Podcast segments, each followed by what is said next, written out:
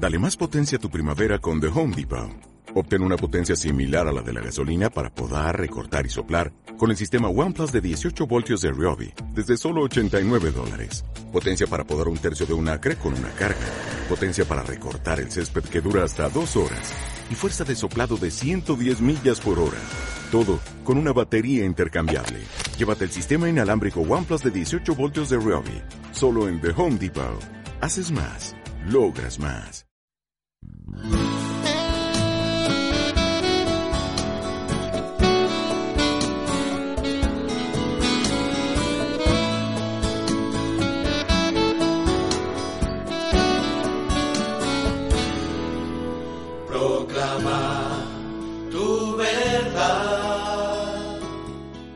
Encuentro Anual 2018. Todo tiempo. Proclama Estad quietos y conoced que yo soy Dios. Seré exaltado entre las naciones, enaltecido seré en la tierra. a toda nación. Un encuentro con la palabra de Dios, un encuentro con su pueblo, un encuentro con Jesús.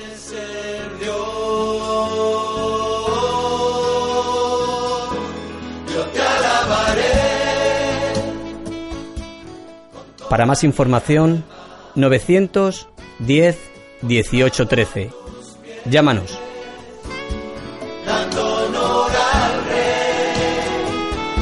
Radio Luz a las Naciones, la voz de salvación a tu corazón.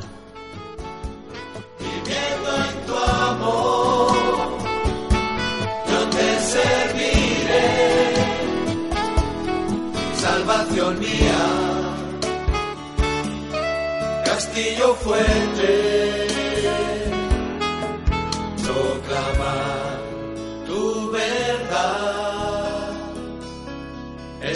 Deseo en todo tiempo proclamar tu nombre,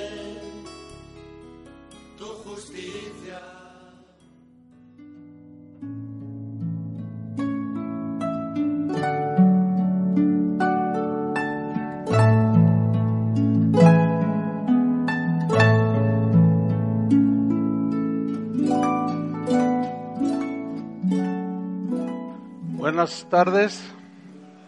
Quiero agradecer al Señor primeramente porque se está dando la oportunidad a un grupo de pastores mexicanos de conocer hermanos con los cuales viviremos por toda la eternidad. Y como miembros del cuerpo de Cristo nos edificamos unos a otros. Ustedes han edificado nuestras vidas en este apenas dos días de estar con ustedes y esperamos que también Dios bendiga sus vidas a través de, nosotros, de la comunión y de compartir la palabra de Dios. Así es que reciban un saludo de, de México. Yo vivo en Guadalajara, eh, es la segunda ciudad de- más grande de México y allá estamos pastoreando una congregación. Así es que muchas gracias a Dios por esta oportunidad de compartir con ustedes. Pues vamos a la palabra de Dios, ¿qué les parece? ¿Sí? Yo quiero, eh, voy a tocar cuatro temas durante estos días. El primero, que es en este momento, se titula ¿Cómo se inicia un verdadero discípulo de Jesús? De esto voy a hablar. Van a ser cuatro temas seguidos, van hilados. Voy a tomar el texto de Juan capítulo 3, versículo 3. Juan 3:3 dice así, respondiendo Jesús y le dijo, de cierto, de cierto te digo, que el que no naciere de nuevo no puede ver el reino de Dios. Señor, te damos muchas gracias por este tiempo que tú nos das, tiempo que tenías planeado desde la eternidad. Gracias Señor porque tú eres aquí el único que recibe y merece toda la gloria, toda la alabanza.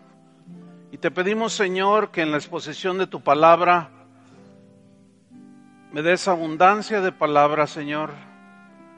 Y a mis hermanos que escuchan, abre sus corazones, su entendimiento para poder entender lo delicioso, nutritivo y bueno que es estudiar tu palabra, Señor. En el nombre de Cristo Jesús te lo pedimos, Señor. Amén. Gracias, Señor. ¿Cómo se inicia un verdadero seguidor de Jesús? ¿Cómo se inicia? La respuesta es muy sencilla, es naciendo de nuevo. Así inicia un verdadero seguidor de Jesús. Nacer de nuevo es el requisito indispensable que una persona debe de experimentar para poder ser un verdadero seguidor de Jesús. Si no hay nuevo nacimiento, no puede haber un seguimiento genuino a Jesús. ¿Por qué? Porque es el requisito que Jesús mismo puso para poder entrar al reino de Dios y ver el reino de Dios y estar sujetos al señorío de Cristo. Por consiguiente, para que una persona pueda ser un verdadero discípulo, un verdadero seguidor de Jesús, un verdadero hijo de Dios, necesita nacer de nuevo. Yo sé que la mayoría de ustedes ha tenido esa experiencia, pero quizás algunos todavía no. Porque yo he descubierto a través de los años que hay, hay algunos que, que parecen cristianos, otros creen que son cristianos, pero hay otros que son verdaderos cristianos. Entonces puedo estar yo hablando a estos tres tipos de, de personas que creen que son, pero a lo mejor no son. Sin esta experiencia de nacer de nuevo, absolutamente nadie puede ser un discípulo de Cristo. Puede ser un aficionado a Cristo. Puede ser un admirador de Jesús o un simpatizante. ¿Han escuchado esa expresión? No, pues él nada más es simpatizante pero no un verdadero discípulo. La pregunta obvia es la siguiente. Ok, pastor, pero ¿qué, ¿qué, es nacer de nuevo? ¿Cómo puede una persona nacer de nuevo? La respuesta es sencilla.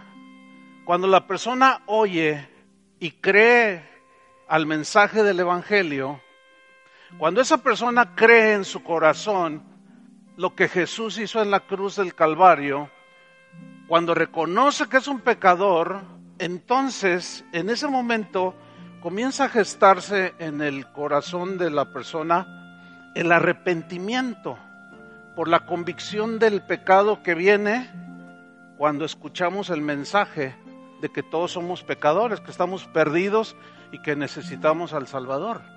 Viene el arrepentimiento por esa convicción del pecado. Ahora, ¿qué es el arrepentimiento? Eh, la palabra que, se usa para traducir a, nuestro idioma arrepentimiento es una palabra que se refiere a tener un cambio de mente, una mente diferente que viene posterior al arrepentimiento. La mente es donde están nuestros pensamientos, es donde está nuestra voluntad y los designios que hacemos. Es decir, que después de haber creído en Cristo, viene un cambio radical en la vida de aquel que oyó y creyó el Evangelio. ¿Sí? Después de haberse arrepentido y de haber reconocido que es un pecador. Viene un cambio de mentalidad radical respecto, por ejemplo, al pecado. Ahora ya como que eh, lo rechazamos como cuando nos equivocamos o fallamos, nos sentimos mal y comienza como un, un pensamiento ya de adversión hacia el pecado. Hay un cambio de mentalidad respecto a Dios, de quién es Dios. Y viene, por consiguiente, un cambio en la dirección de tu vida, de nuestras vidas. Y empiezas a darle la espalda al pecado como cantábamos hace un rato, ¿verdad? Que el pecado que produce ese dolor, ese sinsabor, esa frustración, y comenzamos a darle la espalda al pecado. Y ahora vas en pos de Dios. Bueno, eso es lo que la Biblia enseña que es la conversión. ¿Sí? Todo va junto. Y la conversión es simple y sencillamente volverse a Dios. En Hechos 3:19, que es, el, eh, es un texto cuyo contexto es, es hecho, eh, viene desde Hechos capítulo 2, cuando estaban todos reunidos en el aposento alto y se derrama el Espíritu Santo y Pedro suelta un mensaje poderoso y los que estaban oyendo creyeron y se compungieron, es decir, empezó el proceso del arrepentimiento en sus corazones y les dijeron, ¿qué debemos de hacer? Compungidos de corazón y les respondió Pedro en, en Hechos 3:19, así que arrepentíos. Noten cómo primero es el arrepentimiento, producto de, de haber oído y tener convicción de pecado por haber oído el Evangelio. Arrepentidos y convertidos, o sea, vuélvanse a Dios para que sean borrados vuestros pecados. Borrados vuestros pecados. Esta es una de las experiencias que todo ser humano debe vivir. El saber que sus pecados son borrados, que Dios ya no se acuerda jamás de esos pecados. Eso es algo maravilloso porque entramos en una libertad, ya no hay condenación. Hace rato lo cantábamos para los que estamos en Cristo Jesús. Y luego dice, para que vengan de la presencia del Señor tiempos de refrigerio, tiempos de, de, reconciliación con Dios, tiempos de paz, en otras palabras, una nueva vida. Porque el que está en Cristo, nueva criatura es. Bueno, es entonces cuando hay ese arrepentimiento, conversión, cuando Dios pone en ti la simiente de una nueva naturaleza. Y eso es lo que, lo que la Biblia enseña como nacer de nuevo. Vamos a Juan 3.3, que es el texto que, con el que iniciamos. Vamos a estudiarlo. Dice, respondió Jesús y le dijo, usted conoce el contexto. Hay un diálogo con un maestro de la Biblia, de las Escrituras, llamado Nicodemo. Él era un maestro que enseñaba la palabra de Dios. Se acerca a Jesús y le hace unas preguntas y Jesús le responde, de cierto, de cierto te digo, que el que no naciere de nuevo no puede ver el reino de Dios. Ok, aquí el verbo nacer, la etimología es genao en el griego, que significa engendrar. Ok, de esta palabra genao se deriva la palabra genes, que son los que determinan en lo natural los rasgos físicos, intelectuales, emocionales, que en lo natural todos heredamos de nuestros padres. Es decir, tú te pareces a tu papá o a tu mamá. ¿Sí? Por eso a los primeros cristianos les llamaron cristianos, porque cristiano significa pequeños cristos porque se parecían a quién? A Cristo. Por eso les llamaron cristianos. Porque al nacer de nuevo, ellos empezaron a, parecerse a su Padre Dios. Espiritualmente somos engendrados por Dios. Y Él pone los genes de su naturaleza en nuestro ser para entonces nosotros poder reproducir el carácter moral de Dios. No que seamos dioses, esa es una herejía que no, no, no va con nosotros, no, no, sino que empezamos a reproducir el carácter de Dios y empezamos a parecernos más a Jesús. ¿Cuántos quieren parecer cada día más a Jesús? Yo sí. Todos los cristianos nacidos de nuevo anhelamos ser como Jesús. Entonces, nacer, eso significa, la, segunda palabra, de nuevo, esta frase, viene del griego anotzen, que significa sencillamente de arriba, de lo alto. Es, es decir, que habla del origen y de la procedencia, que es Dios. Es decir, un verdadero discípulo de Jesús necesita ser engendrado de lo alto. Y cuando hablamos de lo alto, hablamos y se entiende que es de Dios.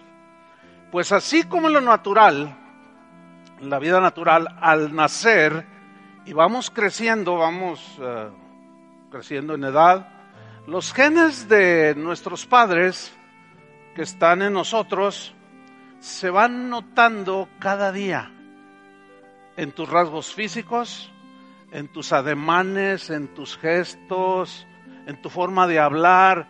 Cuando yo enseño fotografías de mis hijos, dicen, ah, se parece a ti. Es obvio que se parece a mí. Tiene mis genes. Dicen, ay, ella se parece a... Pues sí, son nuestros hijos. Es, natural que, se que nuestros genes se reproduzcan en ellos y se parezcan. Gente que conoció a mi padre me dicen, ¿te pareces tanto a tu padre? Sí, me parezco a mi papá, porque tengo sus genes. Bien, así es con el nuevo nacimiento. La analogía eh, queda perfecta. Es decir, nacemos de lo alto, naces de Dios. Los genes de una nueva naturaleza que Dios puso en cada uno de nosotros, los que hemos nacido de nuevo, al ir creciendo en Cristo, los rasgos del carácter de Dios en cada uno de nosotros se deben de ir viendo día tras día. De manera que la gente pueda decir, ese es un cristiano. ¿Y cómo sabes que es un cristiano? Porque se parece a Cristo. No estamos hablando en lo natural de físicamente, porque nadie conoce el rostro físico de Jesús. Lo tratan de, de dibujar, pero en realidad es muy difícil saber cómo era él. Hay aproximaciones nada más, pero hasta ahí. Pero en realidad la Biblia se refiere al carácter moral de Dios. Es decir, vamos, nacemos de nuevo y empezamos a crecer. Y los, esa naturaleza nueva se tiene que ir alimentando, creciendo, y es como vamos eh, poco a poco pareciéndonos a Jesús. De allí Gálatas 5:22, que el fruto del Espíritu es amor. Todos necesitamos aprender a amar. No nacemos con eso. No es parte de la naturaleza caída del hombre. Aprendemos a amar. Amamos por naturaleza a los que son afables y buenos con nosotros. Pero los que no lo son, mm, nos cuesta trabajo. Tenemos que aprender a amar. Porque Dios es amor. Y el que no ama, no ha conocido a Dios porque Dios es amor. Y así vamos desarrollando el gozo que Pablo experimentaba aún estando en la cárcel. ¿Cómo se puede gozar? Pensaban de seguro y seguimos pensando muchos cristianos en medio de la tribulación. Es que había algo tan distinto en esa naturaleza que a pesar de las circunstancias podía él gozarse. La paz en el espíritu, la paciencia que tiene que ver con la formación del carácter, la benignidad, los actos bondadosos, la mansedumbre, la templanza, se van desarrollando día tras día, tras día, tras día. Volvamos a Juan 3.3, porque eh, eh, estamos estudiando el texto. Respondió Jesús y le dijo, de cierto, de cierto te digo, que el que no naciere de nuevo, fíjense la siguiente frase, no puede.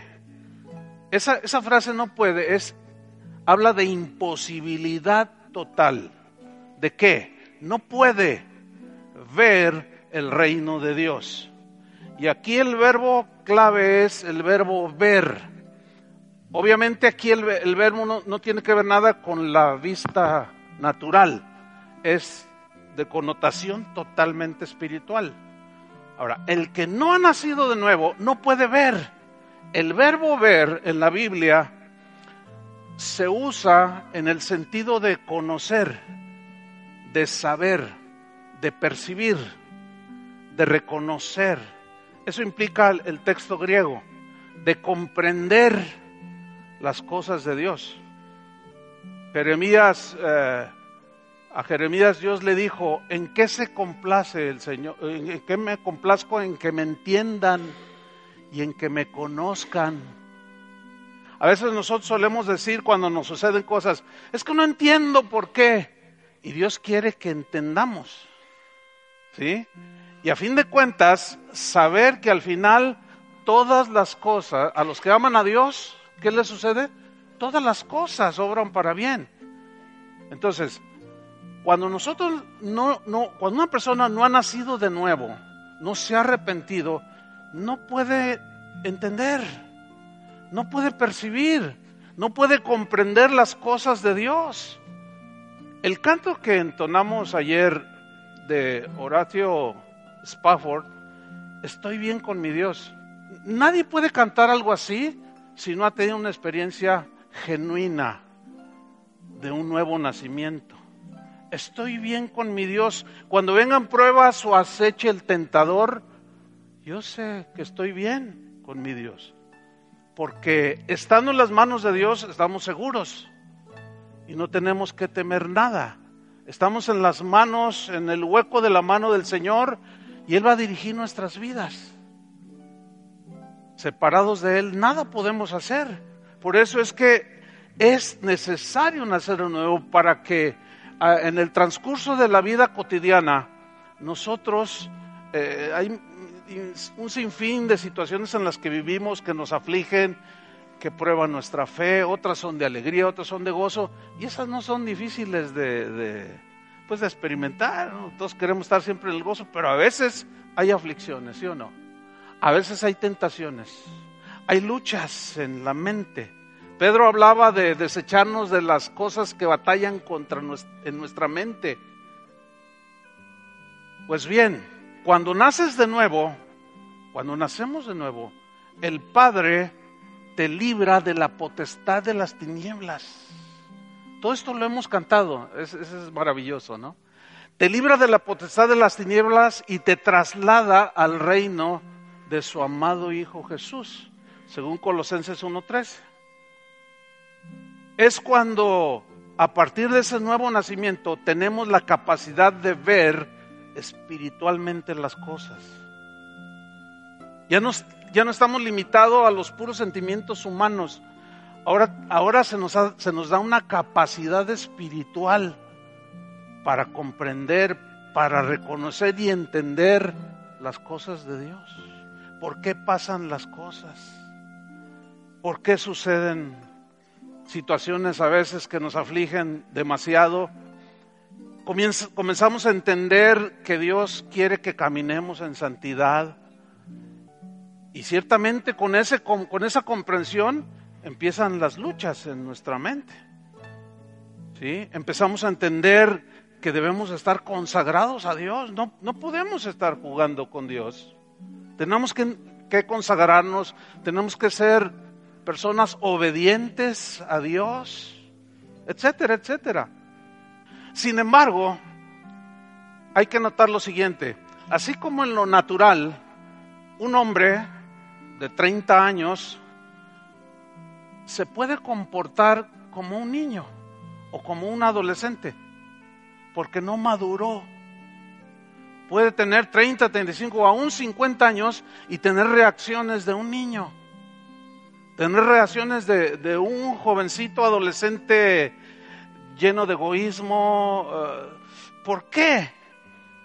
Bueno, en lo natural es muy común esto. Hay muchas cosas que nos impidieron madurar simplemente como seres humanos.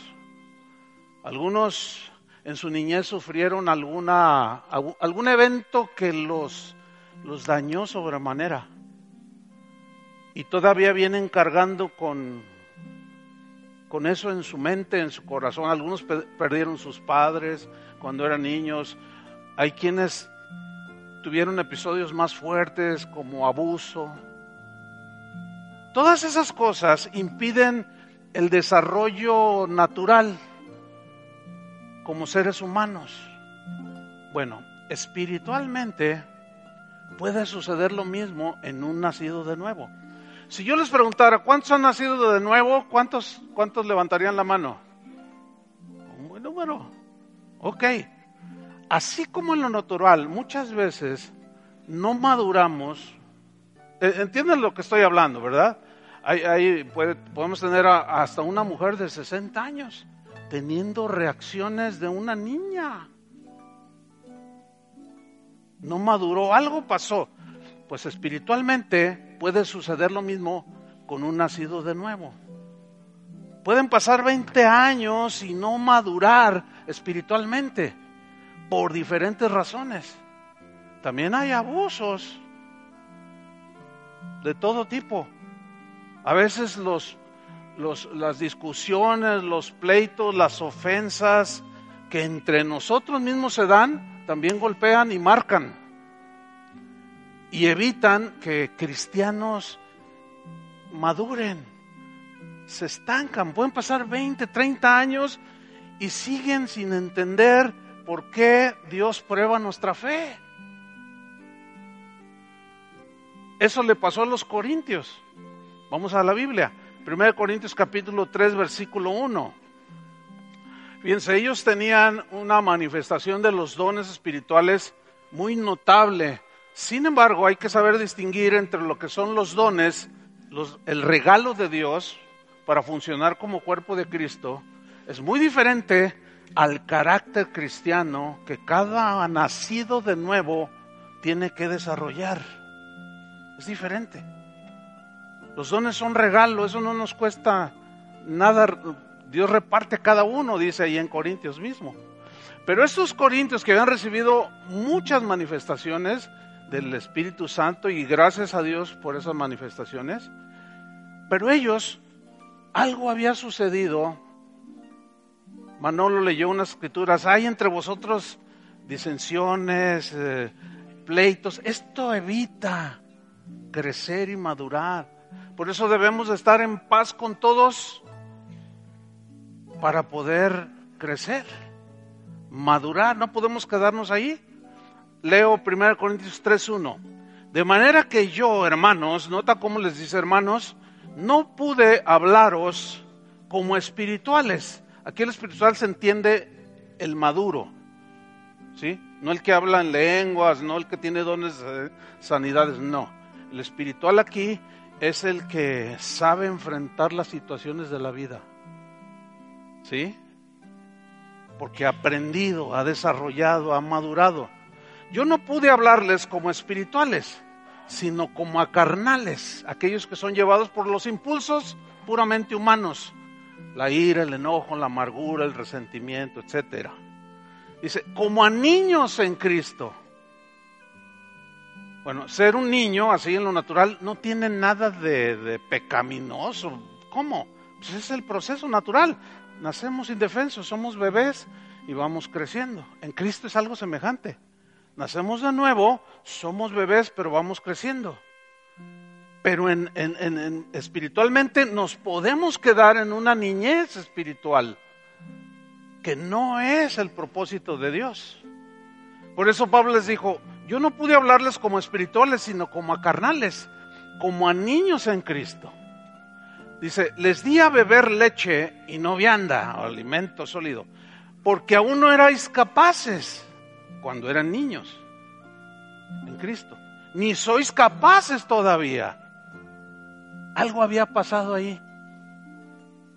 No habían desarrollado el, el carácter de Jesús que perdonaba más de 70 veces 7. ¿Sí? Cada vez que yo hablo del perdón eh, y hago un llamado para, para pues, que responda la gente al, al mensaje, se llena el frente. Es muy común que los cristianos estemos con resentimiento hacia otras personas. Y pueden pasar 20 años, 30 años y haber nacido de nuevo, tus pecados haber sido perdonados, pero puedes seguir con aquel resentimiento. Es que mi papá me abandonó cuando yo era niña. Ni siquiera lo conozco y estar ahí. Y eso evita el crecimiento. Entonces Pablo le dice, yo, yo no les pude hablar como espirituales, sino les di a beber leche y no vianda porque aún no eres capaces, ni sois capaces todavía, porque aún sois carnales.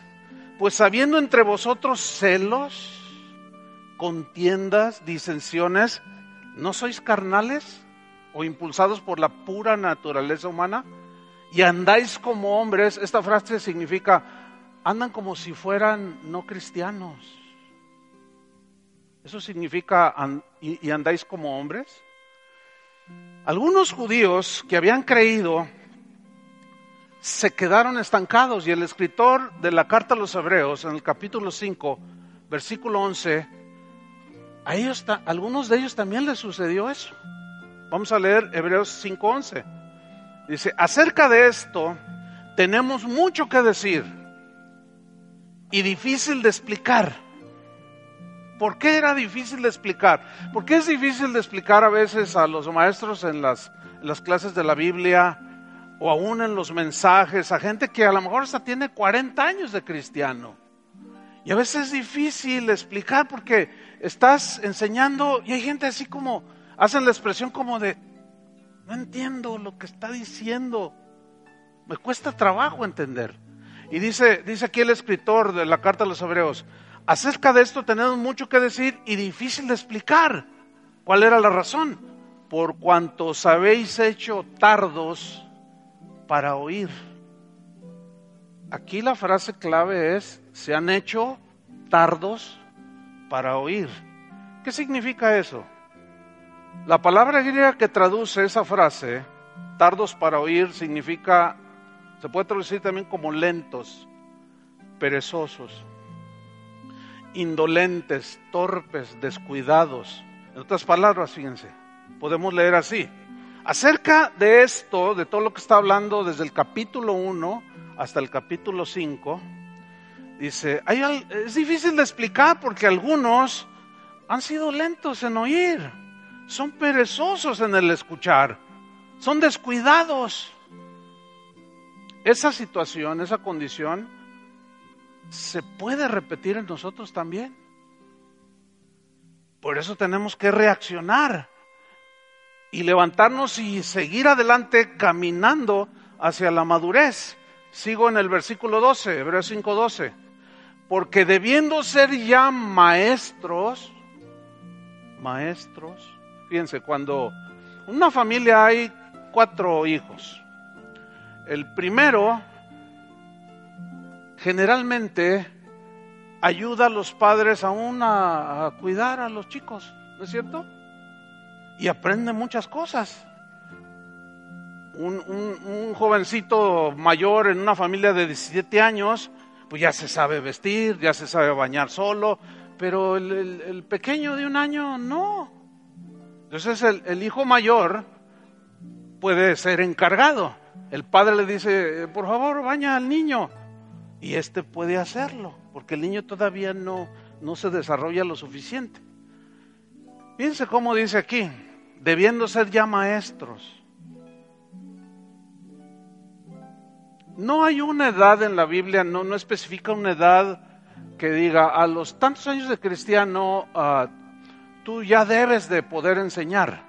Sin embargo, lo que se ve en la Biblia, por ejemplo, con los apóstoles, vivieron tres años con el Señor.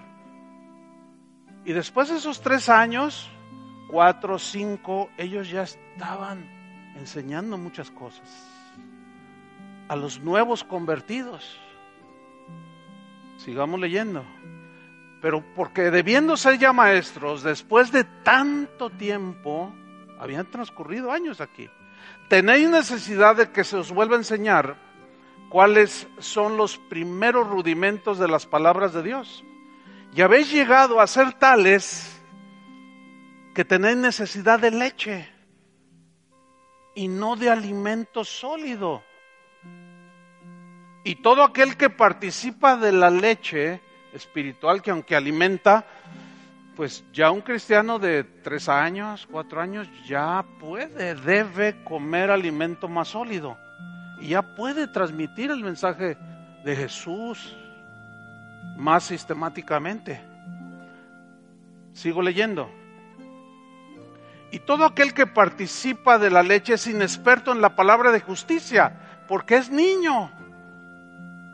O sea, se quedó allí. Algo pasó. Versículo 14.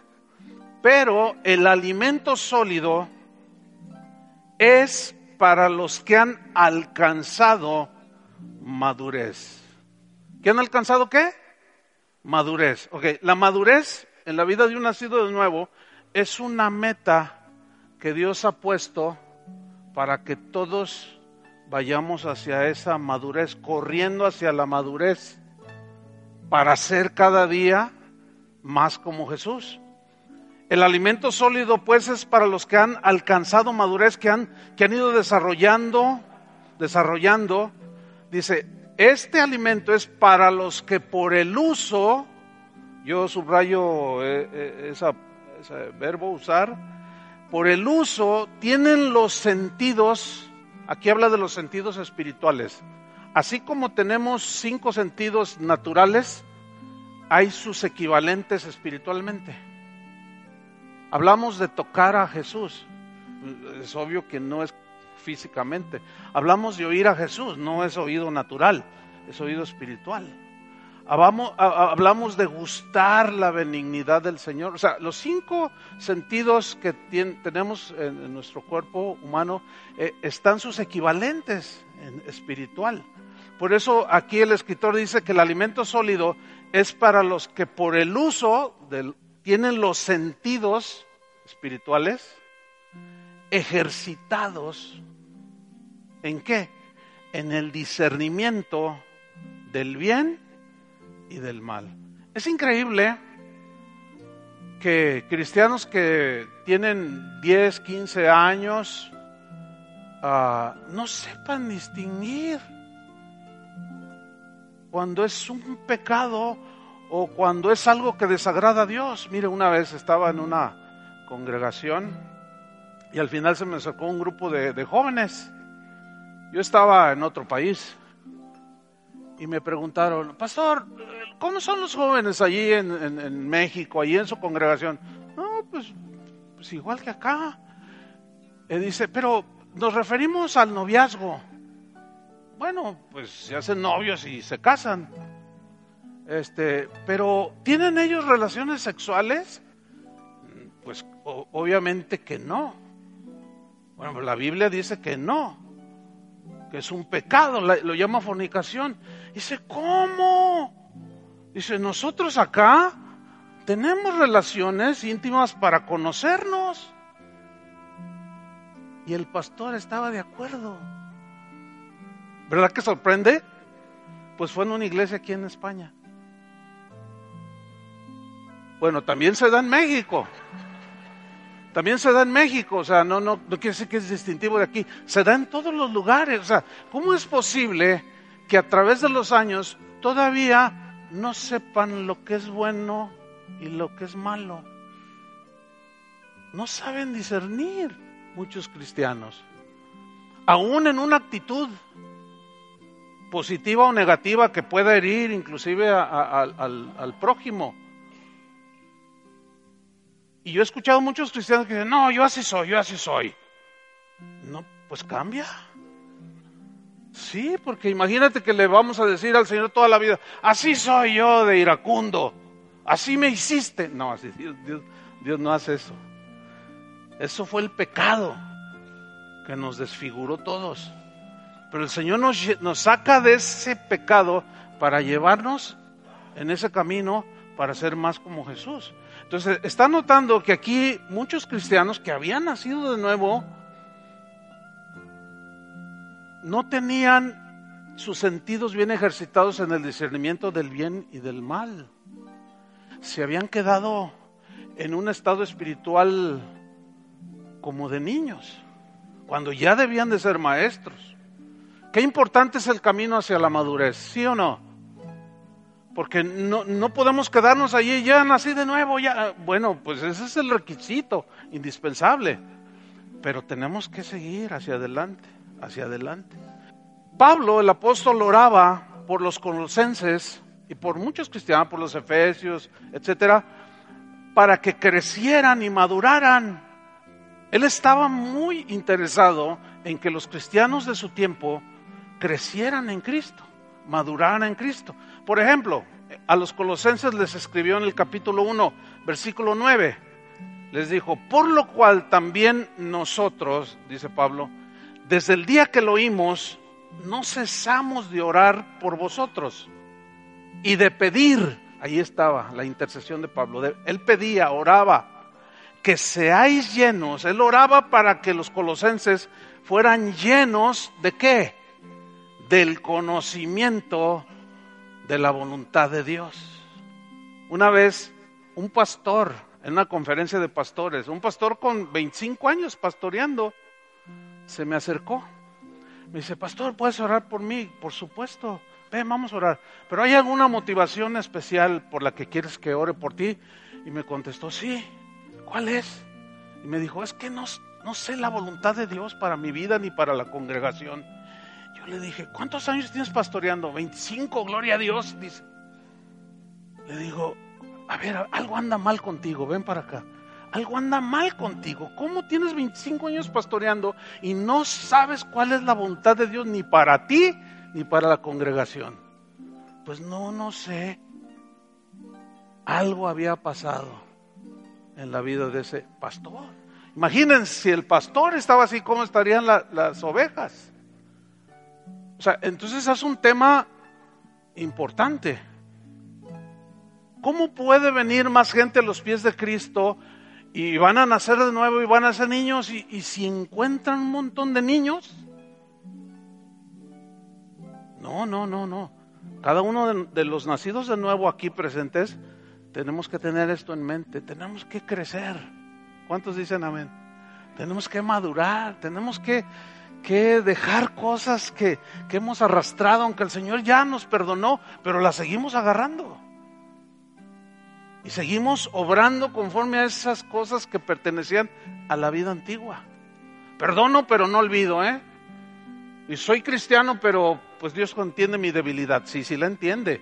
Pero por eso vino a rescatarnos. Para transformarnos. Y nos dio una nueva naturaleza. Mañana hablaré más un poco de eso, de la nueva naturaleza que Dios nos ha dado.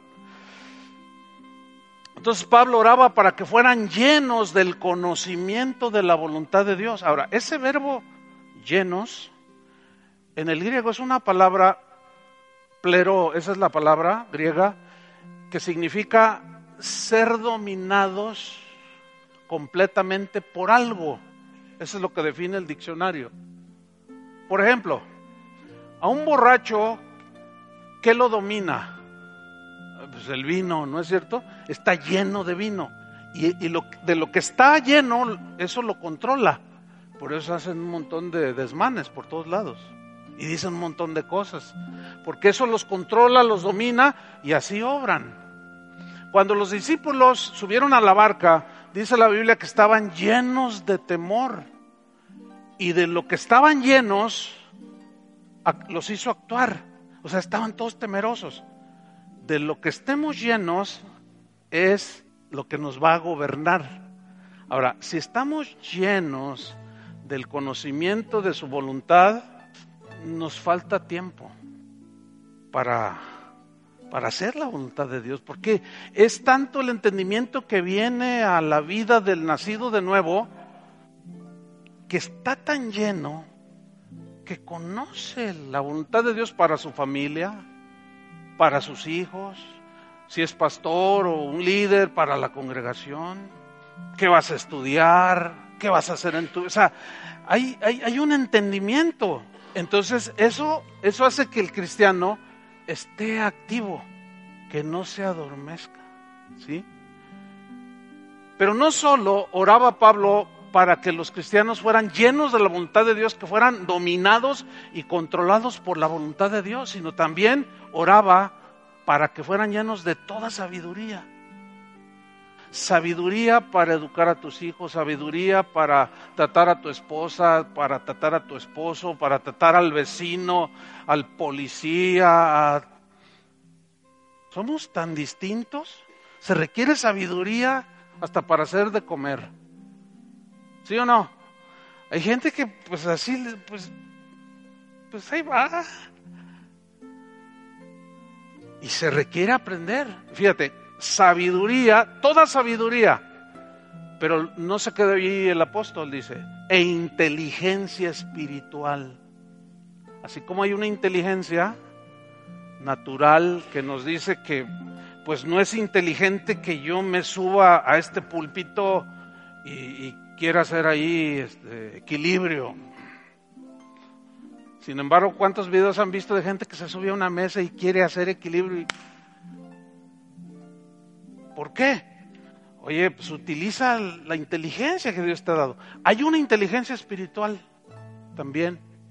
Y Pablo ora por los colosenses, dice, necesitan estar llenos del conocimiento de la voluntad de Dios, tan llenos que esa voluntad de Dios los controle y tengan sabiduría e inteligencia espiritual.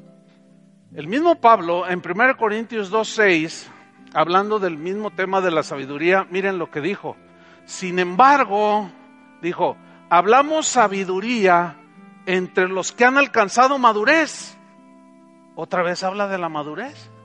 Hay una sabiduría que está escondida, pero para el que no ha crecido, para el que quiere madurar y crecer, le son revelados y abiertos los tesoros del conocimiento y de la sabiduría, tesoros que están en Cristo y que son herencia nuestra. Yo sé que muchos de ustedes han experimentado esa sabiduría. Eh, ¿Cuántos de, ustedes no han tenido experiencias? No sé qué hacer en este, en este caso. Y oran. Y, ay Señor, ayúdame, ayúdame. Y de pronto enfrentan la situación con unas palabras sabias, con una actitud, con una reacción. Y, tú dices, ay, ¿qué pasó? Pues es que ya has ido acumulando a través del tiempo conocimiento de Dios.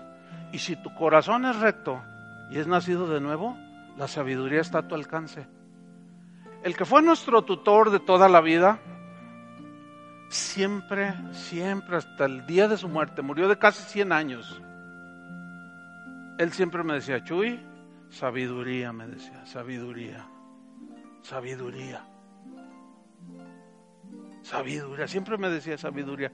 Y Cristo es la sabiduría de Dios. Sabiduría para todo.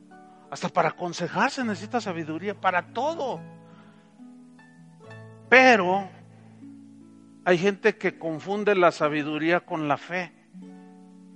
Hay cosas, esta es una enseñanza del, hermano Pablo, que fue nuestro tutor. Me decía, mira Chuy, hay cosas en la vida cristiana que se solucionan con fe y otras con sabiduría. Por ejemplo, han escuchado ahora gente que dice, el cristiano no se debe de enfermar. Y si se enferma es porque no tiene fe. Y luego se enferma. Y dice, eh, pues eh, voy a ir a ver al médico. No, no vayas a ver al médico. Digo, hay cosas que se solucionan con fe y otras con sabiduría. Es sabio en algunos momentos, en algunos eh, pues casos en que es sabio ver al médico, ¿sí o no? Si te fracturas una pierna, Dios puede hacer un milagro. Yo he visto milagros así. Así instantáneo, una vez vi cuando un hermano se cayó, se fracturó, lo pusimos en una camilla, alguien dijo, vamos a orar. Oró, oramos y yo vi con mis propios ojos cómo el hueso porque no son cotidianos, no son normales, aunque para nosotros los cristianos los milagros deben de ser normales. Pero lo más conducente y la mayoría de las veces se le lleva al médico, ¿no? A un traumatólogo. ¿Sí o no? Eso se soluciona con sabiduría, inteligencia natural y espiritual. Bueno, sigue, sigue Pablo diciendo, sin embargo, hablamos sabiduría entre los que han alcanzado madurez. Y sabiduría, no de este siglo, o sea, no de este mundo. No es la sabiduría de los sabios del mundo, no. Ni de los príncipes de este siglo que perecen. Mas hablamos sabiduría de Dios en misterio. La sabiduría oculta. ¿Para quién está oculta? Para el que no es nacido de nuevo. pero se oculta en el nacido de nuevo cuando se estanca y no va hacia la madurez. La Biblia está llena de instrucciones sabias, ¿sí o no? Léanse los proverbios. La blanda respuesta quita la ira. Pues ahí está un montón de sabiduría. No, que no. Tú respóndele suave y verás cómo se calma. Y lo dices, ¡ay, sí funciona! Claro, porque es la sabiduría de Dios. Así de sencillo. la sabiduría oculta, la cual, escuchen esta frase, la cual Dios predestinó antes de los siglos, ¿para quién? Para nuestra gloria. Nuestra es para los nacidos de nuevo. ¿Dicen gracias, Señor? ¿Dicen gracias a Dios? Es para nosotros. Ahí está. Pero tenemos que ejercitar nuestros sentidos. ¿Sí? Cuando Jesús le dijo, eh, Jesús está hablando del perdón y Pedro se acerca con, con, eh, con, Jesús y le dice, Señor, ¿hasta cuántas veces perdonaré a mi hermano? ¿Que peque contra mí? ¿Hasta siete? Porque los rabinos de aquel tiempo eh, enseñaban, basados en el libro de Oseas, de que una vez por el pecado de Damasco es perdonado, dos veces, tres veces, el cuarto ya no. Y los rabinos de aquel tiempo enseñaban, ya eh, alcanzó los tiempos de Jesús, que tres veces podías perdonar y a la cuarta ya no. Entonces Pedro pues estaba entendiendo el mensaje de Jesús y pretendió como, como ser, pues se veía el corazón que él deseaba. ¿Hasta cuánto? ¿Hasta siete? O sea, tres que nos enseñaron los rabinos, más otros tres, lo voy a duplicar. Y, y como sabía que el siete es el número perfecto en la numerología judía, eh, dijo, pues le pongo otro siete. Ah, perdón perfecto. Y, a lo mejor él esperaba una aprobación de Jesús. ¿Hasta cuántas veces perdonaré a mi hermano que peque? ¿Hasta siete? No, hasta setenta veces siete, le dijo. Que significa siempre. Cuando tú te estancas en un resentimiento, ahí te detuviste. Ahí se detiene tu crecimiento hacia la madurez. Pero cuando tú obedeces los mandamientos del Señor, se descubre o te viene la revelación de la voluntad de Dios. Eso es algo extraordinario, hermanos. Dios quiere que obedezcamos sus mandamientos. Sus mandamientos no son para molestarnos ni, ni cargarnos, son para bendecirnos. Pero requiere la obediencia del nuevo nacido. Entonces tú obedeces y se abre, se abre el tesoro. Y comienzas a adquirir la sabiduría de Dios, la inteligencia espiritual, porque eso es lo que el Señor predestinó para nosotros. Todo eso le enseñó el apóstol Pablo, pero Pedro también lo enseñó. Miren, primera de Pedro 1, versículo 3. Vamos a ver cómo lo enseñó el apóstol Pedro. Primera de Pedro 1, 3 dice, bendito el Dios y Padre de nuestro Señor Jesucristo, que según su grande misericordia nos hizo renacer. Yo subrayo esa, palabra, renacer, para una esperanza viva por la resurrección de Jesucristo de los muertos. Ok, esa palabra renacer también tiene su etimología muy interesante porque es eh, del griego anagenao, que significa así literalmente nacer otra vez de lo alto. Pero luego Pablo, Pedro, perdón, nos dice, ¿para qué?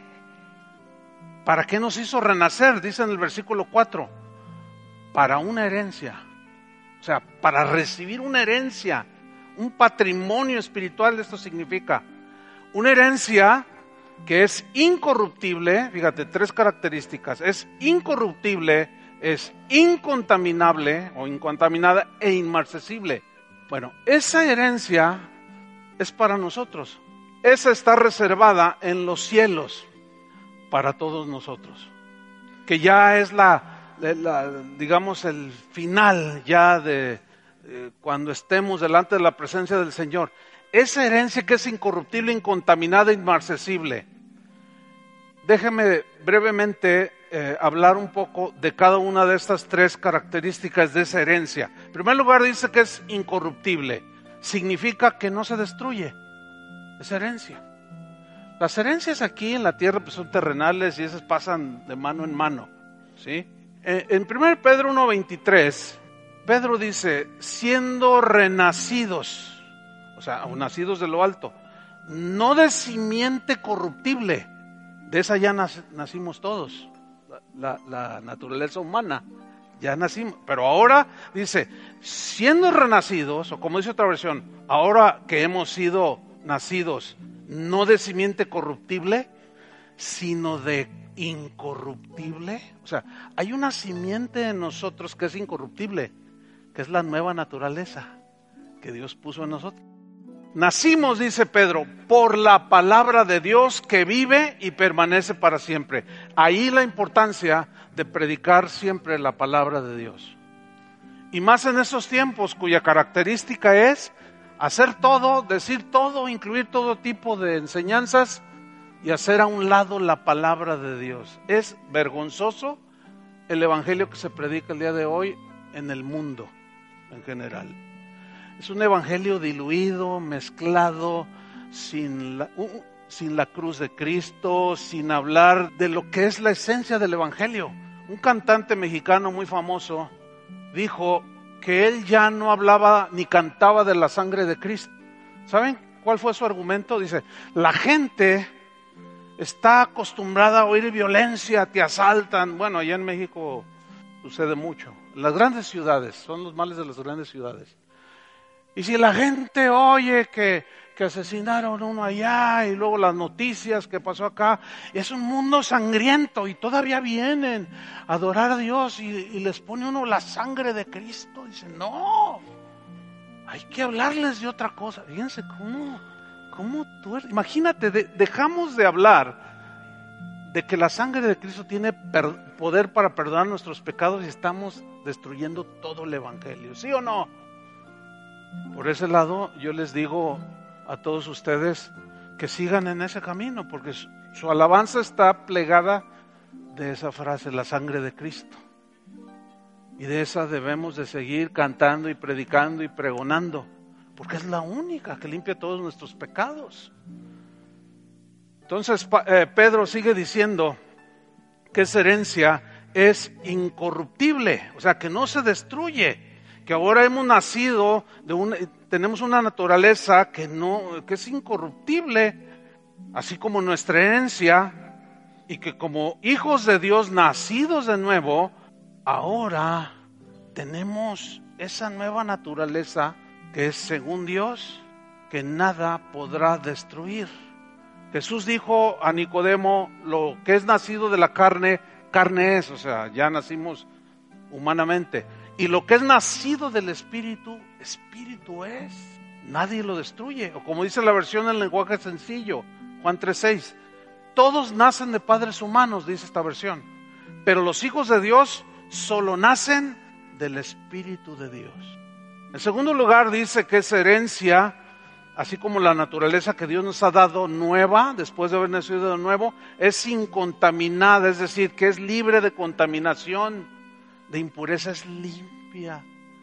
No hay maldad, eso que nos espera. Ya en el cielo ya no entran ladrones, no, todo, todo nuestras aflicciones serán quitadas. Allá no habrá más llanto, ni tristeza, ni dolor. Habrá, un, habrá una paz eterna. ¿Cuántos siguen pensando irse a, ese lugar celestial?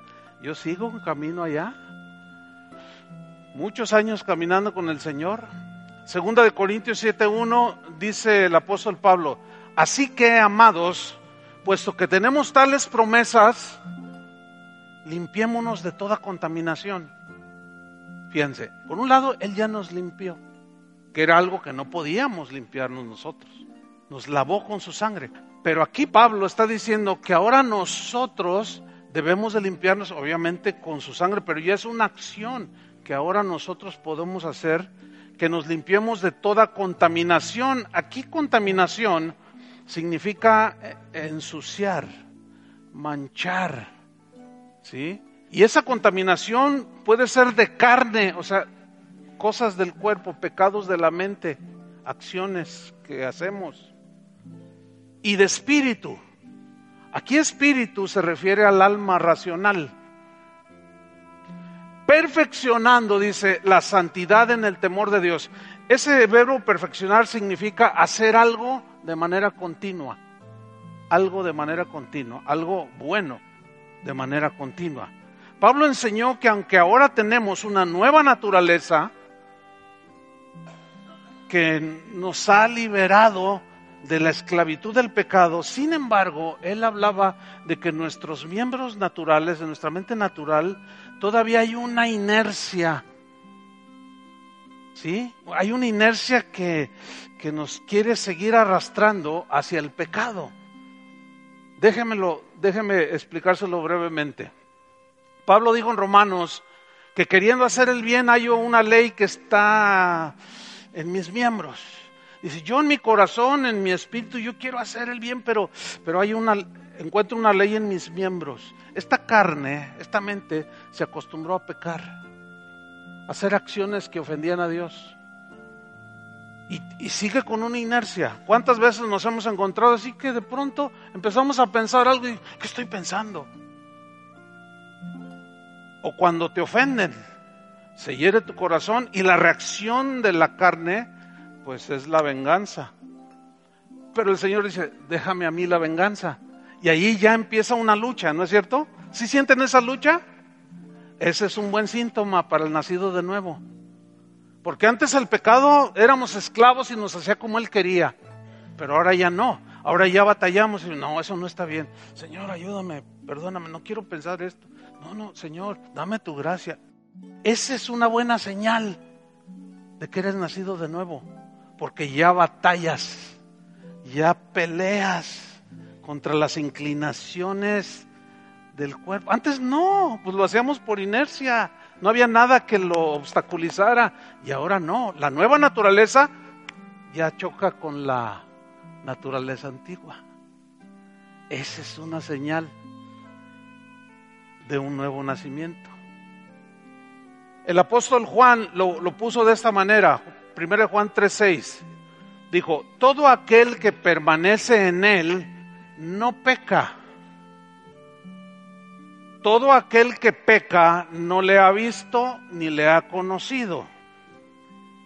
Siete, hijitos, nadie os engañe. El que hace justicia es justo, como él es justo. Versículo 8. El que practica el pecado es del diablo, porque el diablo peca desde el principio. Pero miren esto, para esto apareció el Hijo de Dios, para deshacer las obras del diablo. Todo aquel que es nacido de Dios no practica el pecado. ¿Por qué? Porque la simiente de Dios, o sea, la nueva naturaleza, que permanece en el nacido de nuevo. Y no puede pecar porque es nacido de Dios. Yo entiendo que algunos ya están diciendo, no, no, pero aquí, está diciendo que, que el que permanece en él no peca y yo sigo pecando. ¿Cómo está eso? Se lo explico, explico brevemente. Aquí la clave para entender esta parte en la carta de Juan es que dice, el que practica el pecado es del diablo. Uno de los errores que cometemos es, usted, bueno, ustedes deben de saber que la Biblia originalmente no tenía ni, ni capítulos ni versículos. Eh, esto se añadió siglos después para ubicar mejor las escrituras y tuvo su lado positivo, pero también tuvo su lado negativo. ¿Por qué? Porque la gente cuando lee la Biblia piensa que lee un pasaje eh, por ejemplo, este pasaje, estos tres, cuatro versículos, y se quedan ahí. No, no, no, no. Para comprender hay que leer toda la carta, todo el contexto. Si nos quedamos allí en, el versículo 6, todo aquel que permanece en él, yo les pregunto, ¿ustedes permanecen en él? Ustedes me van a decir que sí. Y lo dice, dice Juan, no peca. Entonces, algunos erróneamente han llegado a la conclusión que no que, ya el cristiano nacido de nuevo ya nunca más vuelve a pecar. ¿Cuántos saben que eso no es cierto? ¿Están de acuerdo conmigo que no es verdad? Entonces hay que leer toda la carta para poderla entender. Y aquí para poder entender la clave está en, donde dice, el que practica el pecado es del diablo. El verbo practicar es un verbo griego que significa literalmente manufacturar algo en serie. En aquel tiempo, pues su, mente podía ser escudos, lanzas, fabricarlas en serie, ¿sí? Eso es, eso significa, en otras palabras, pecado tras pecado, tras pecado, tras pecado. Eso es practicar pecado tras pecado, tras pecado, tras pecado. Como un futbolista, si quiere ser buen goleador, tiene que estar practicando siempre para ser un buen goleador, ¿sí o no? Hay unos que quieren ser buenos goleadores, pero nunca practican, no, y la práctica hacia el maestro. Bueno, todos nosotros los seres humanos nacemos ya con esa naturaleza a pecar, ¿sí o no? Y practicamos, pero ya éramos campeones de la Champions. ¿Por qué? Porque practicamos, pero una vez que venimos a Cristo, que nacimos de nuevo, se nos da una nueva naturaleza, ahí ya empieza a tener esa lucha de la que habló Pablo. ¿sí? Entonces aquí la clave es el que practica el pecado es el diablo, o sea, el que está uno tras otro, todo lo es como si nada, bueno, canta a lo mejor, pero no tiene convicción y vive igual que siempre ha vivido, no ha nacido de nuevo. Ah, Dios es bueno, Él perdona todo. Vámonos, vámonos al bar, vamos, ay, que el cabo de Dios es amor. Y el otro dice, no, sí es amor, pero tenemos que respetar a Dios, tenemos que guardarnos de las cosas que le ofenden a Dios. Ah, no, no seas santurrón, vamos, vamos. No, ese no ha nacido de nuevo. Porque un nacido de nuevo no puede pensar así, porque su nueva naturaleza se lo impide.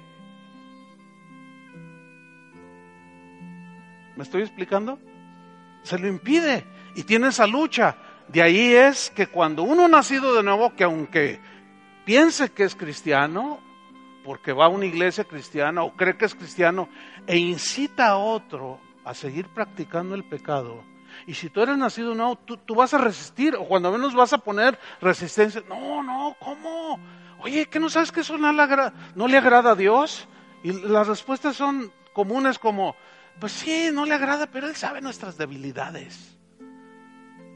Bueno, sí las sabe, pero eh, Pablo decía, porque recibimos la gracia de Dios, para recibir más perseveraremos en el pecado para que la gracia abunde. Y Pablo decía, ninguna manera. Entonces es relativamente fácil darse cuenta quién es no nacido de nuevo y quién sí.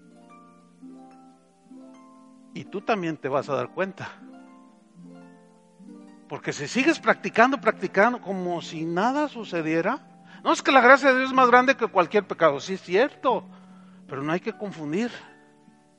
No debemos ya perseverar en el pecado. Si, algún, si alguien dice yo soy cristiano y no hay un cambio radical en cuanto al pecado, tu concepto del pecado no ha nacido de nuevo. ¿Por qué?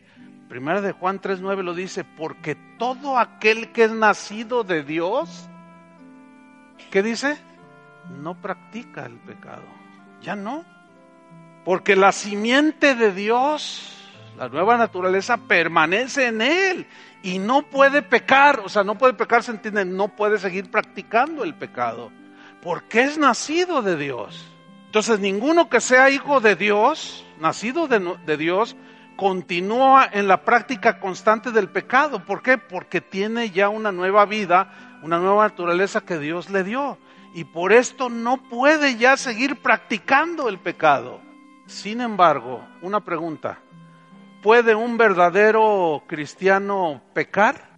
Díganlo. Sí. Sí. Lo vemos en Pedro, lo vemos en el mismo Juan, cuando él dijo, hijitos míos, guardaos de los ídolos. Él tenía en su mente cuando se le apareció aquel ángel, se le postró y lo adoró. El mismo Juan adoró a un ángel y el ángel mismo lo reprendió. O sea, podemos caer en idolatría. Podemos caer en pecados que le desagradan a Dios siendo nacidos de nuevo. Pero el mismo Juan escribió, primera de Juan 2.1, hijitos míos, estas cosas os escribo para que no pequéis. Fíjate cómo la palabra de Dios es la sabiduría de Dios para guardarnos. Nuestra obediencia es importante aquí. Estas cosas os escribo para que no pequéis y si alguno hubiere pecado, yo quiero que noten esa frase, hubiere como algo eventual, ya no una práctica, sino algo que, que puede suceder porque seguimos teniendo esta inercia en nuestros miembros, mas si alguno hubiere pecado, abogado tenemos para con el Padre a Jesucristo el justo. Ahora, ¿qué sucede en un nacido de nuevo cuando peca? ¿Qué debemos hacer cuando pecamos para limpiar nuestra conciencia? Y estar limpios de contaminación, cuerpo y, y de mente. El mismo Juan lo escribió. 1 Juan 1.9. Si confesamos nuestros pecados, esto es después de haber nacido de nuevo, porque seguimos fallando. Si confesamos nuestros pecados, Él es fiel y justo para perdonar nuestros pecados y limpiarnos de toda maldad. Vamos creciendo, por eso es importante crecer hacia la madurez, porque se ejercitan los sentidos espirituales y sabemos ya discernir y entender qué actitudes le agradan a Dios, cuáles no le agradan, qué acciones le agradan y cuáles no. Y cuando las cometemos, inmediatamente así viene el Señor a, nuestra nueva naturaleza, a la conciencia que está despierta. Y te dice, no, no, no, le hablaste muy fuerte a tu esposa, pídele perdón. Ay, no, sí, oye, amor, este, discúlpame, perdóname puedes estar al día, podemos estar al día, al día. Esto es algo maravilloso, hermanos. Esto, es, esto es, a lo que se refería o, se refiere la Biblia cuando, cuando dice que somos libres de la esclavitud del pecado. Ya no nos arrastra, pero por nuestra humana debilidad todavía fallamos. Pero Dios mismo proveyó. Si, confesamos nuestros pecados, Él es fiel y justo para perdonar. Versículo 10 dice, si decimos que no hemos pecado, le hacemos a Él mentiroso y su palabra no está en nosotros. Ven que para poder entender toda la carta hay que leerla completa, porque dice que es nacido de Dios ya no peca. Y luego aquí dice, bueno, si, si pecamos, entonces ponte de acuerdo, Juan, tú mismo te estás contradiciendo. No, no se está contradiciendo. Es obvio que Él está muy entendido en lo que está escribiendo. Esto fue inspirado por el Espíritu Santo. Y finalmente, dice Pedro de esa, de esa herencia y de esa naturaleza que hemos recibido que es inmarcesible. Es decir, que no se marchita como una flor. Significa que no pierde brillo. O sea, el cristiano siempre tiene que tener esa chispa de la vida de Cristo. ¿Sí? Es algo que no se extingue como una fogata, es algo que no se desvanece como se desvanece la niebla. El cristiano es, es. Conclusión, hermanos. Somos salvos por gracia. ¿Cuántos dicen amén? Somos salvos por gracia, por medio de la fe. La salvación no es algo que nos ganamos, es un regalo de Dios. Lo único que pide el Señor es creer, fe. Justificados pues por la fe tenemos paz para con Dios. Entonces, somos salvos por gracia por medio de la fe. Al arrepentirnos, cambia nuestra mentalidad, cambia la dirección de nuestra vida, nos convertimos a Cristo. Entonces Dios, ahí es donde nos hace nacer de nuevo y pone la semilla de una nueva naturaleza en nosotros, que son los genes de Dios, que se van a ir mostrando conforme tú vas creciendo y caminando con Cristo vas creciendo, madurando en Cristo, entonces somos hijos de Dios. Y heredamos un patrimonio incorruptible que no se marchita, que no se destruye, una herencia libre de contaminación que no se marchita ni se extingue, ni pierde brillo y nunca se desvanece. El nuevo nacimiento, pues, es el inicio de una nueva vida en Cristo. Solamente es el inicio para poder ver las cosas de Dios. Y como nacidos de Dios, ahora ya vamos a poder ver lo que somos en Cristo. Vamos a, captar las verdades de la, de la, Biblia y vamos a entender de qué somos herederos después de haber recibido a Cristo. Ahora podemos buscar a Dios de todo corazón. Este es el inicio, solamente el inicio de un verdadero seguidor de Jesús. Este es el inicio. Nos espera una vida maravillosa, pero dentro de todo eso también hay hay pruebas, aflicciones. Pero los nacidos de nuevo sabemos que los que amamos a Dios, ¿qué? Todas las cosas nos ayudan para bien y vamos creciendo. Entonces, los que ya son nacidos de nuevo, sigamos creciendo. Porque ahí está nuestra disposición todos esos tesoros espirituales que el Señor nos ha regalado.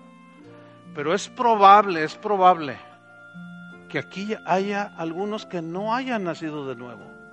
Mire, una vez en una conferencia de pastores, un pastor, amigo mío, algunos quizás lo escuchan, Armando Alducin, en una conferencia de pastores, dijo, dijo, Chuy, Dios me dijo que hablara de nacer de nuevo. Bueno, pues hazle caso. Predicó en una conferencia de pastores. Bueno, cualquiera podría decir, ¿pero qué le pasa a este pastor? Y, hubo reacciones, ¿dónde está? ¿Cómo, cómo nos está? Nosotros somos pastores. Cuando hizo el llamado, después de su exposición, más de 70 pastores se pusieron de pie reconociendo, jamás me hablaron a mí que tenía que nacer de nuevo. Muchos venían de herencia, de muchos de generaciones de cristianos que asumen que porque nacieron en una familia cristiana son cristianos. No, no, ese es un error. Yo soy hijo de, de, de pastores, dicen algunos. Eh, eso no significa que has nacido de nuevo. No, mi bisabuelo fue fue misionero en no sé dónde, tu bisabuelo. Pero tú has nacido de nuevo. Mire, más de 70 pastores pasaron. Aquello fue una cosa impresionante. En mi misma congregación, hermanos, predicando el Evangelio. Una vez una señora, asistente fiel, bien portada, buena madre, buena esposa, en una predicación que yo di, como a los 20 minutos de estar hablando, estaba sentado como en la tercera fila y empezó a llorar, y a llorar, y a llorar. Y bueno, y, lloraba, y, levantaba su vista y volvía a llorar, así en silencio, pero yo la miraba como estaba llorando. Su esposo la miraba así como preocupado. Terminó la predicación y ella seguía llorando y llorando. Se fue toda la gente y se esperó. Dice, pastor, mi esposa no deja de llorar, no puede hablar con ella. Yo me acerqué y le dije, ¿qué, qué te pasa? Y no podía hablar. Finalmente, después de dos o tres horas, dijo, es que yo no había nacido de nuevo. Hasta ahora, dijo. ¿Cuánto tiempo tienes en la congregación? Tengo 20 años, dijo. Yo sé que no había nacido de nuevo, ahora he nacido de nuevo. Bueno, ya el, marido se puso bien contento, pero fíjense qué caso, se fueron a comer. Me habló en la tarde y me dice, pastor, mi esposa no deja de llorar. Yo le dije, déjala. Porque, porque era, era una convicción profunda. Miren, tres días, hermanos, tres días lloró continuamente. Y le decía al Señor, perdóname, límpiame, límpiame. Cuando yo la vi el siguiente domingo, era otra persona. Ella murió dos meses después. Joven señora, está con el Señor. Pero ella a tiempo se dio cuenta. Veinte años asistiendo y no era nacida de nuevo. Oyéndole y todavía no se había arrepentido. Judas estuvo escuchando en vivo a Jesús y nunca se arrepintió. Es probable que haya casos así, yo no lo sé. Solamente el Espíritu de Dios. Y el Espíritu de Dios es capaz de traernos convicción a cada uno si eres nacido de nuevo. Cierra tus ojos un momento. Cierra tus ojos. Vamos a orar. Vamos a orar, eh, permitir que el Espíritu Santo nos dé convicción. ¿Sí? Yo no quiero poner en duda tu salvación, pero creo que la palabra de Dios ha sido clara y, debemos de ser honestos con Dios. También entiendo que puede haber gente nueva que nunca ha sido expuesta al Evangelio, que no ha nacido de nuevo. Con su rostro inclinado, porque es un asunto personal, es un asunto muy, muy personal entre tú y Dios Quizás algunos aquí presentes, mientras se exponía la palabra, pensaron, creo que me está describiendo a mí. ¿Cómo sabe él esto de mí? No, yo no sé nada de, nadie, pero el Espíritu sí te conoce. Si tú, si tú no sientes esa, esa lucha contra el pecado y, y siempre te arrastra, lo más probable es que no has nacido de nuevo. Bueno, ahora, ¿qué le vas a responder al Señor? Tiene que haber una respuesta al mensaje. ¿Crees el mensaje? ¿Crees lo que Cristo hizo por ti en la cruz del Calvario? El mandato es arrepiéntete. Pídele perdón a Dios. Si cierras tus ojos y haces un rinconcito así como si nadie más estuviera más que tú y Dios. Y te sinceras con Dios. Y le dices, Señor, Señor, creo que entiendo que, que no he nacido. Pero en este momento yo te entrego mi corazón. Creo, creo. Creo que tú moriste por mí en la cruz. Que tu sangre preciosa es poderosa para limpiar mis pecados. Así como limpió los primeros creyentes hace dos mil años, esa misma sangre es poderosa para perdonarte, limpiarte todos tus pecados. Dile, Señor, yo no puedo producir el nuevo nacimiento, pero sí puedo entender el mensaje y lo creo. En este momento, Señor, que tu palabra, que por tu palabra yo sea engendrado de lo alto, de ti mismo, Señor. Hazme nacer de nuevo. Es un milagro que solamente tú puedes hacer al que cree. Dame una nueva vida, puedes decirle al Señor para que pueda yo entender y, dejar de ser esclavo del pecado. En el nombre de Jesús. Si alguno hizo esta oración, levante su mano. Hay, hay, un buen número. Pónganse de pie solamente los que hicieron esta oración. Pónganse de pie. Porque queremos orar por ustedes. Hay un buen número. Muy bien. Ok.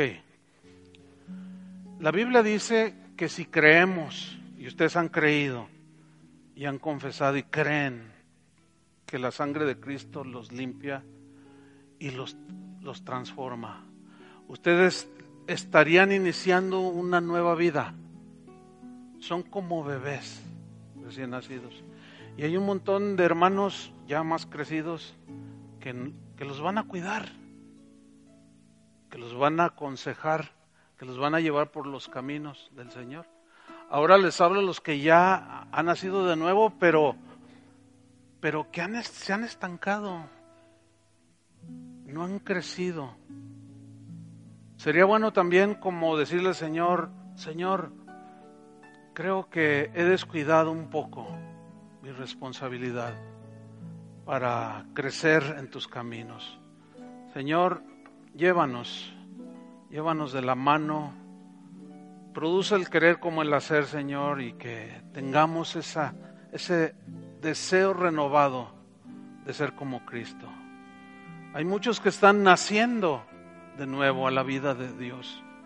Y, yo, quisiera ayudarles, quisiera aconsejarles, quisiera darles eh, consejos de cómo enfrentar las tentaciones, pero me he estancado, Señor perdóname. Ayúdame, Señor, a seguir adelante por tu gracia y misericordia. En el nombre de Jesús.